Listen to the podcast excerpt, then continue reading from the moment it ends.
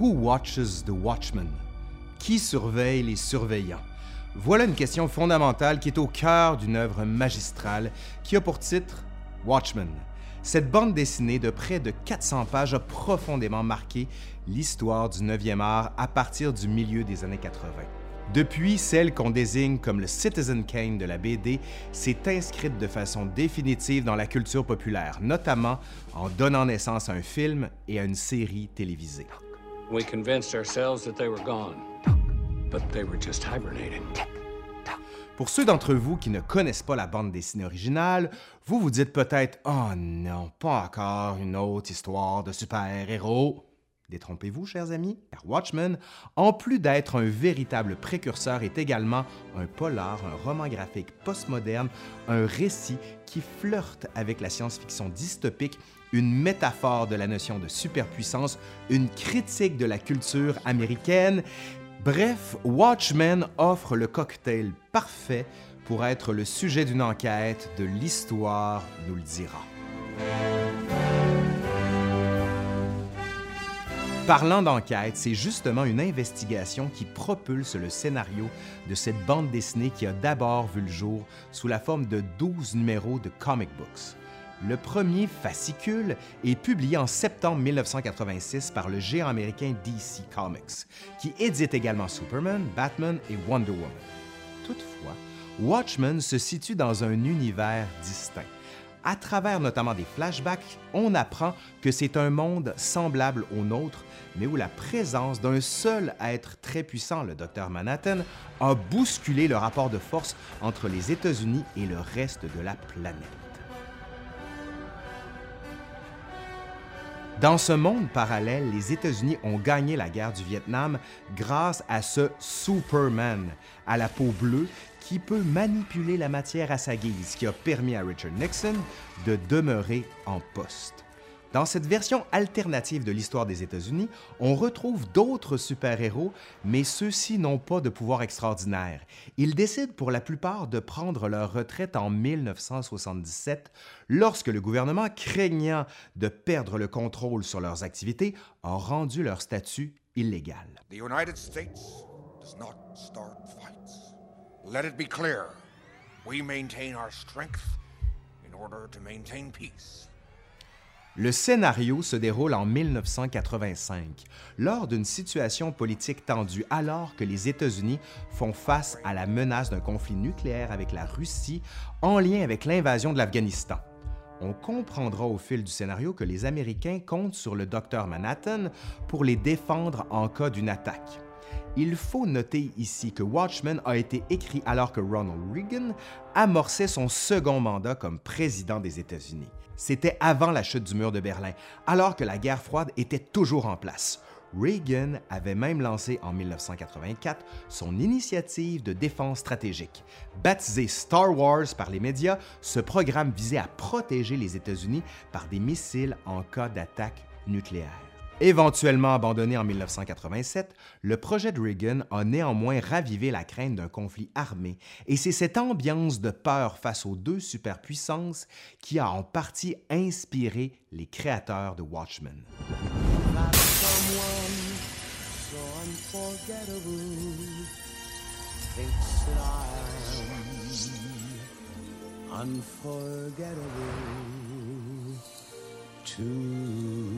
Le récit débute avec le meurtre du Comedian, un super-héros paramilitaire retraité qui exécutait des missions pour le gouvernement américain.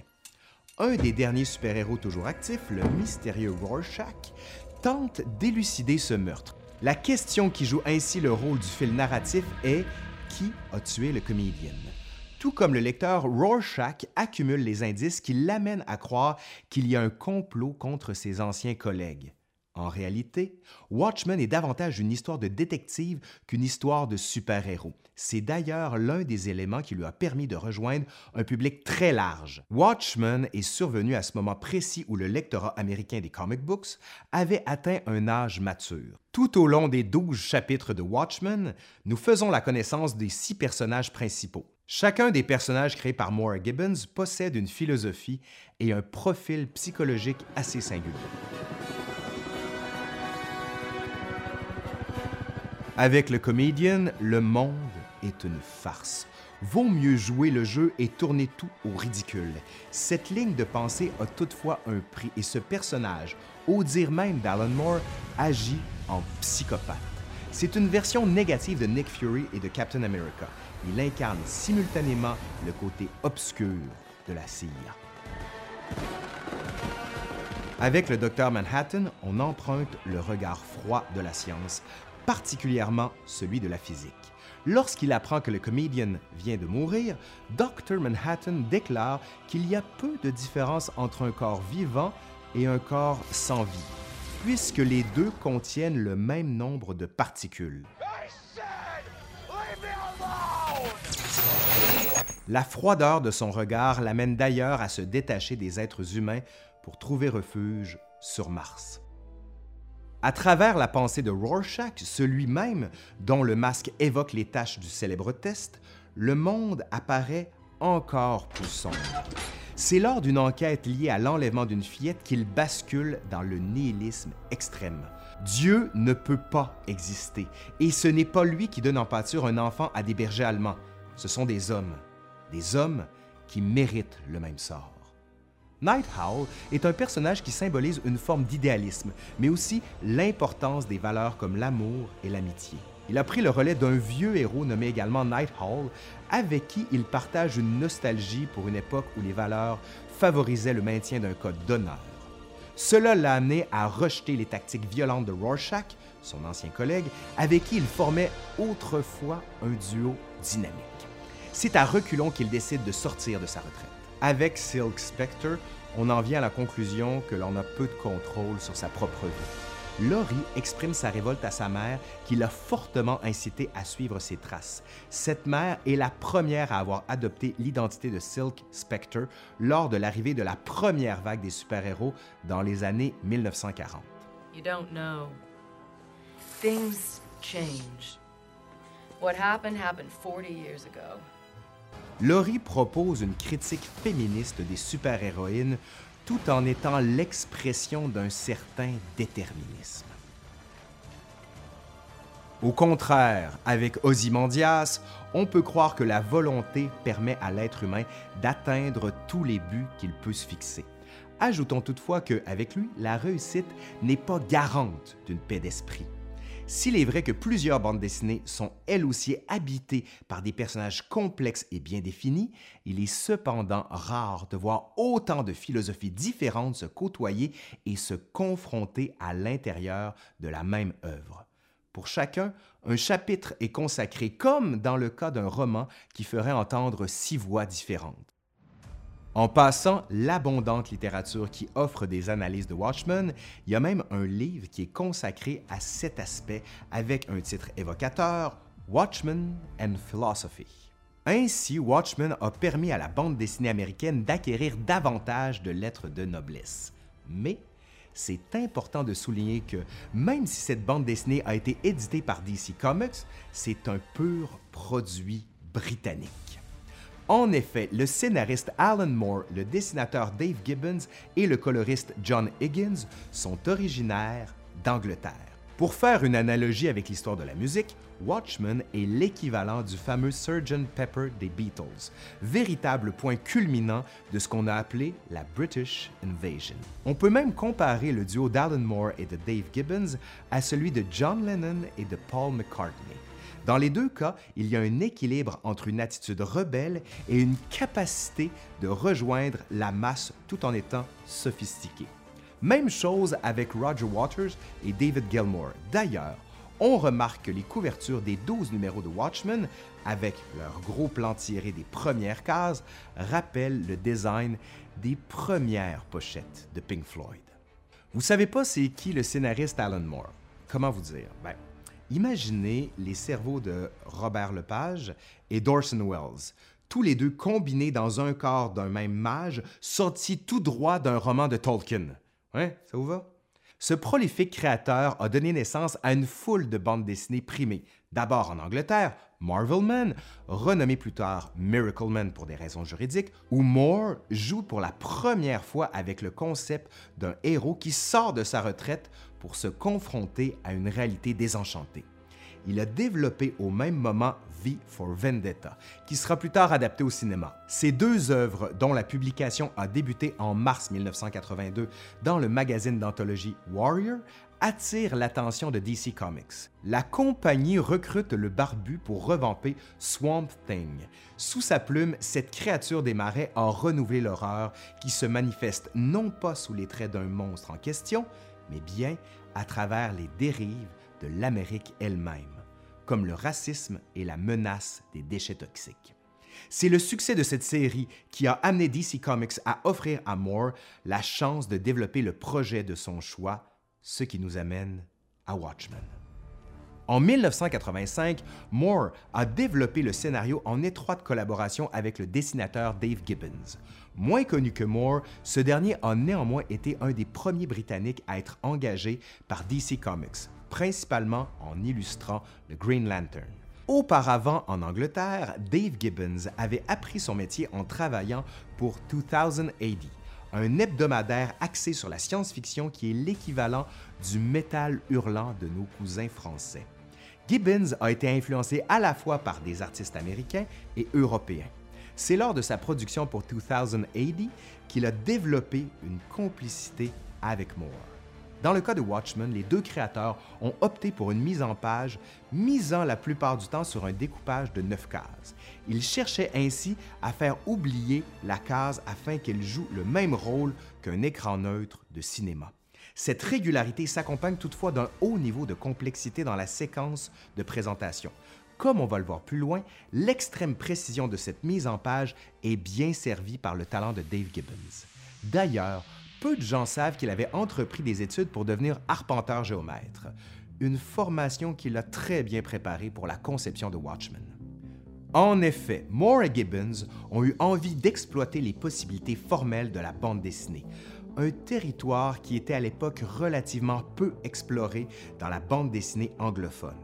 Ainsi, un jeu de détective s'opère non seulement dans le déroulement du scénario, mais aussi dans la construction visuelle. Dès la première case, le lecteur est invité à établir des liens cachés entre les mots et les images, un jeu qui se poursuit tout au long de l'œuvre. Dans le même esprit, les couleurs de John Higgins rehaussent l'évolution dramatique. Le chapitre 5 cache une des prouesses les plus étonnantes de l'œuvre. Ayant pour titre L'effrayante symétrie, Fearful Symmetry, ce numéro représente à chaque page une réflexion et des jeux de miroir.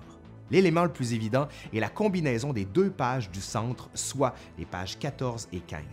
Gibbons offre au lecteur deux pages dont la composition est une réflexion de l'autre. Cette réflexion est présente dans la valeur des plans accordés à chaque case où le personnage d'Ozymandias est en action. Or, le lecteur sera stupéfait d'apprendre que ce jeu de miroir s'applique à tout ce chapitre en entier. La première est la dernière, la deuxième est l'avant-dernière, et ainsi de suite. En fait, voilà un des principaux plaisirs liés à Watchmen, soit celui d'une œuvre dont on peut redécouvrir constamment en raison des multiples engrenages qui se cachent dans la mécanique de cette horloge complexe. La mise en parallèle est un processus qui domine aussi toute l'œuvre, tant dans la forme que dans le contenu. Une autre mise en parallèle s'opère également à travers la ligne du temps tracée par le scénario. Watchmen met en scène des super-héros et constitue en même temps une étude de ce genre qui a dominé aux États-Unis. Ce second niveau de lecture qui se manifeste constamment échappe à de nombreux analystes et historiens, mais pas nous. Dans la chronologie du monde de Watchmen, le premier super-héros qui fait son apparition se nomme The Hooded Justice. Ce héros masqué qui rappelle certains personnages des Pulp entre en action en 1938, soit la même année que la création de Superman dans notre monde réel, alors que Batman a suivi en 1939. Plusieurs rumeurs courent au sujet de Hooded Justice. On croit qu'il est un Allemand fasciste, homosexuel et sadomasochiste. Dans le monde réel, ce sont les mêmes accusations adressées aux super-héros par le psychiatre Frédéric Vertam. Spécialiste de la délinquance juvénile, Vertam a publié le livre Seduction of the Innocent, qui a propulsé plusieurs mythes peu fondés. Sa campagne déclenche un vent d'hystérie qui donne lieu à une enquête et à la création d'un code de censure. pour de multiples raisons, mais en partie à cause de cette hystérie, la bande dessinée a connu des jours plus difficiles dans les années 1950 aux États-Unis. C'est la fin de ce qu'on a appelé le Golden Age du comic book. Plusieurs titres sont abandonnés et seulement quelques super-héros demeurent. Remarquons d'ailleurs que dans Watchmen, le personnage de Hooded Justice disparaît mystérieusement au cours des années 50, pendant que les autres premiers super-héros doivent rendre des comptes de leurs activités devant la commission McCarthy. L'accident qui donne au Dr Manhattan son immense pouvoir atomique survient en 1959. La même année, dans notre monde, le premier numéro de Flash confirme qu'une nouvelle ère des super-héros est en plein essor. Cette ère que l'on nomme le Silver Age sera caractérisée par des héros dont les pouvoirs sont acquis lors d'accidents impliquant des produits chimiques et ou la radioactivité. C'est d'ailleurs de cette façon que la plupart des héros de Marvel acquièrent leurs pouvoirs. D'autres personnages de Watchmen incarnent eux aussi des archétypes de la bande dessinée américaine. C'est le cas notamment de Rorschach, dont le parcours apparaît comme une métaphore de l'évolution de personnages comme Daredevil et Batman. Rorschach se transforme au cours de sa carrière, principalement à partir de 1974, lorsqu'il enquête sur l'enlèvement que nous avons cité plus haut. Laissant de côté son attitude modérée des années 60, il passe à un nihilisme sadique et devient aussi cruel que ses ennemis les années 80-90 ont accordé beaucoup de place à des héros de bande dessinée aux solutions de plus en plus radicales. Wolverine, Ghost Rider, etc. Le meilleur exemple en est sûrement le Punisher, un anti-héros créé dans les pages de Spider-Man justement en 1974. Sans pitié, le Punisher réclame rien de moins que la mise à mort des criminels. Les super-héros comme Spider-Man qui combattent les malfaiteurs pour les livrer à la justice s'opposent donc au Punisher lors des premières apparitions.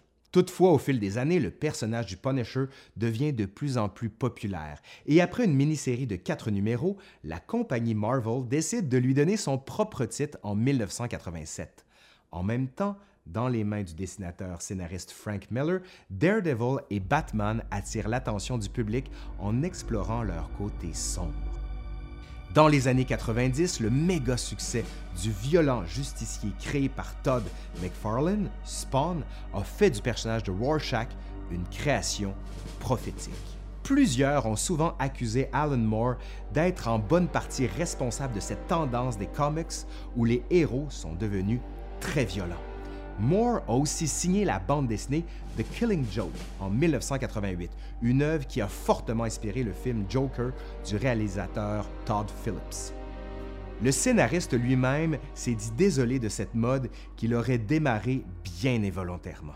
C'est pourquoi il a délaissé les super-héros pendant quelques années par la suite avant d'y revenir en exploitant leur innocence, passée par un ton un peu plus léger, comme par exemple la création d'America's Best Comic.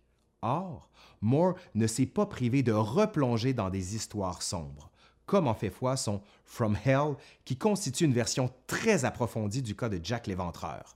En passant, oubliez le film, lisez plutôt la petite BD de 572 pages. D'ailleurs, peu de temps après sa sortie, on veut adapter Watchmen en film. Cependant, le réalisateur Terry Gilliam, qui avait fait sa marque avec Brazil, abandonne le projet tout en donnant comme raison à Alan Moore qu'il jugeait l'œuvre infilmable. Pourtant, un film a fini par voir le jour en 2009, réalisé par Zack Snyder.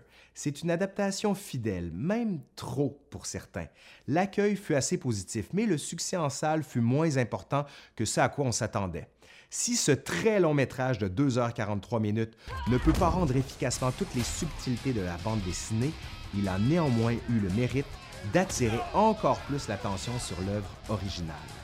En 2012, DC Comics presse le citron en publiant des prequels sous le titre de Before Watchmen, sans la collaboration de Moore et de Gibbons. Puis, à partir de 2017, la mini-série Doomsday Clock intègre les personnages de Watchmen à l'univers des autres personnages de DC Comics. Finalement, c'est au tour d'HBO d'exploiter en 2019 cet univers sous la forme d'une série signée Damon Lindelof, le créateur de Lost. Intitulée tout simplement Watchmen, cette nouvelle mouture se déroule plusieurs années après le graphic novel. Encore là, de nombreux fans s'opposent à ce projet, alors que le grand public se sent perdu face aux références qui lui échappent. Ces adaptations sont totalement ignorées par Alan Moore, qui en veut à Hollywood d'avoir dénaturé plusieurs de ses œuvres. Selon lui, DC Comics avait promis de céder à Gibbons et Moore les droits de Watchmen.